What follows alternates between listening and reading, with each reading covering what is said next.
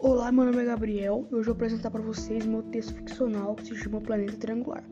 Era uma vez um menino chamado Gabriel e ele estava estudando sobre os planetas, mas ele descobriu que esse planeta era diferente daqueles de sua apostila. Não tinha anéis, não era grande como Júpiter e nem quente como Mercúrio, e pelo que ele conseguiu observar, não era redondo como todos os planetas. Esse planeta era triangular.